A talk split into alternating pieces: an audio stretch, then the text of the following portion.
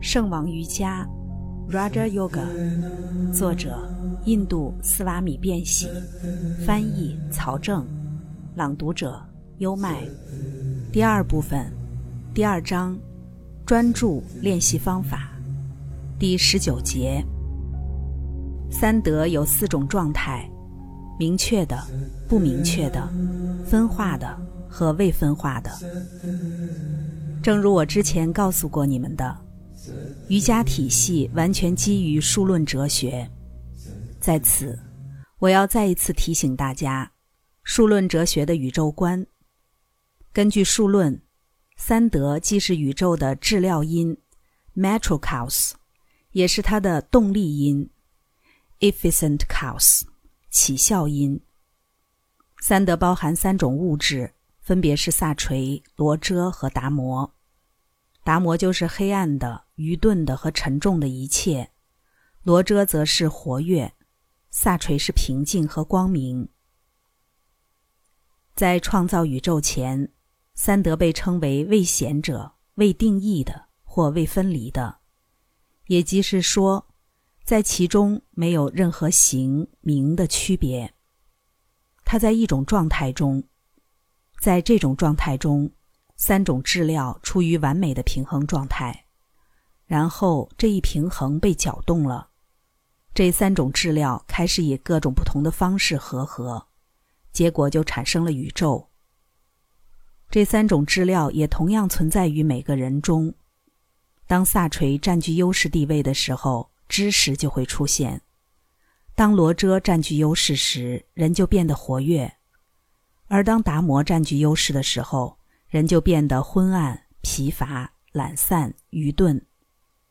根据数论理论，三德的最高显现，也就是由这三种质料组成的最高显现，称为马哈大或者智慧、宇宙智慧。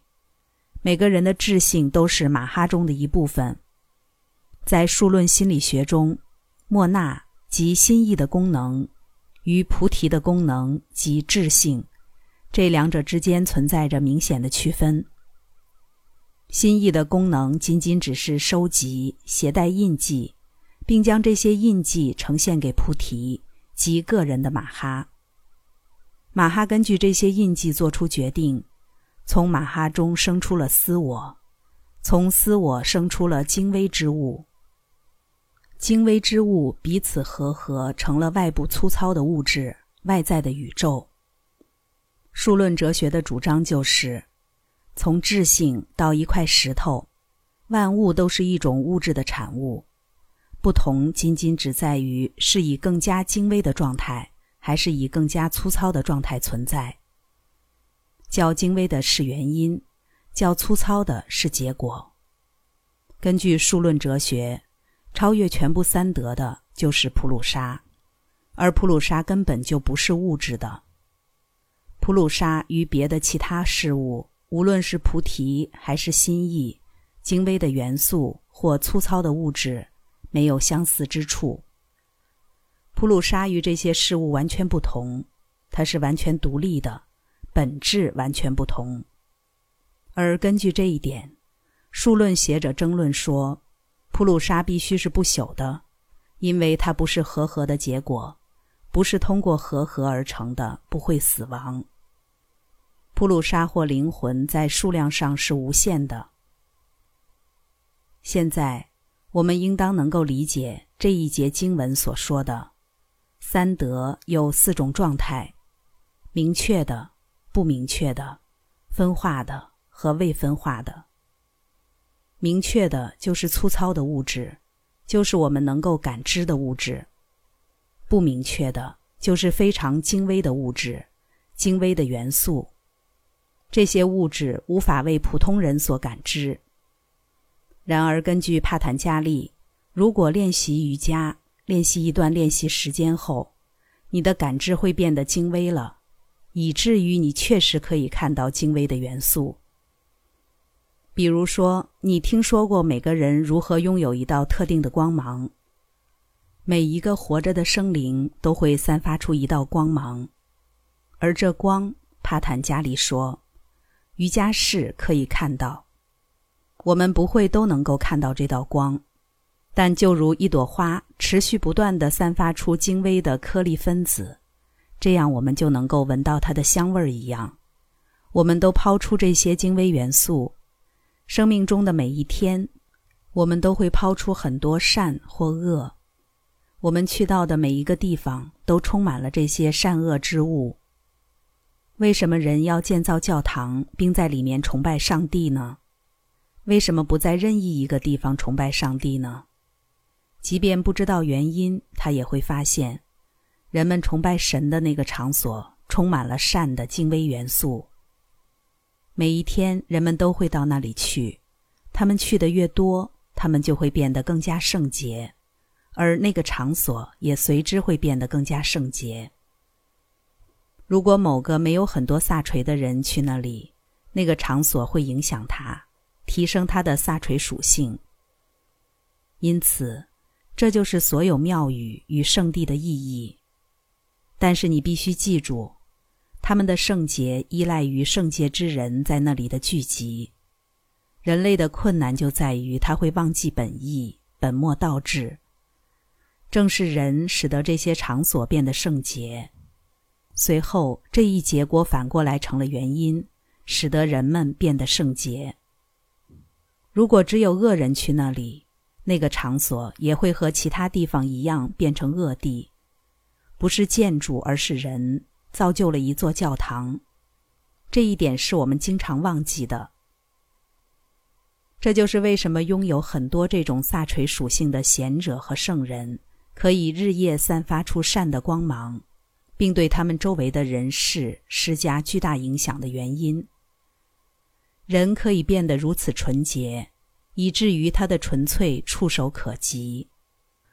无论谁和他连结，都会因他变得纯粹。接下来，分化的状态意思是菩提即智性。分化的状态是三德的第一种显现。从它开始，其他的显现才得以继续下去。三德的最后一种状态是未分化的状态。关于这一点，在当代科学和所有的宗教之间似乎存在着巨大分歧。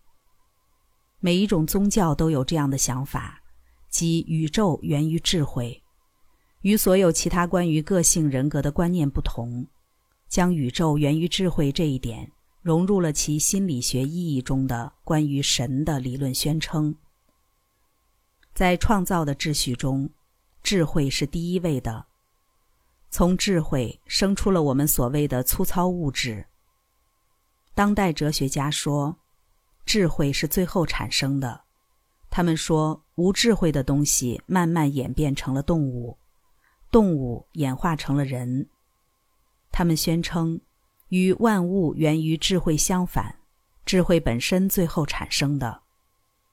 尽管宗教与科学两者的声明看起来彼此似乎相反，但两者的宣称都是真的。举一个无穷数列的例子：A 到 B，到 A 到 B 到 A 到 B 等等。问题是 A 还是 B？哪一个是第一个出现的？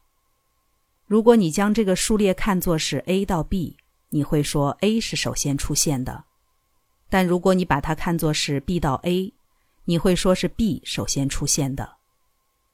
这样的结论依赖于我们观察它的方式。智慧显化成了粗糙之物，而这粗糙之物再次融进智慧中。这个过程反复持续，和其他宗教学者一样，数论把智慧放在第一位。所以，这个过程就成了先有智慧，后有物质。科学家则把他的手指放在了物质上，他们说先有物质，后有智慧。他们指的是同一根链条。然而，印度哲学超越了智慧和物质这两者，他们发现了普鲁沙或自我。普鲁沙超越智慧，智慧只不过是从普鲁沙那里借来的一束光。刚才带来的是《圣王瑜伽》第二部分第二章专注练习方法第十九节。三德有四种状态：明确的、不明确的、分化的和未分化的。变喜其人以及变喜这一版本的《瑜伽经》，在近代史上最具世界影响力，并且这是一位生命的觉悟者、瑜伽哲学的大成就者。跟着优麦，带你不走寻常路的看世界。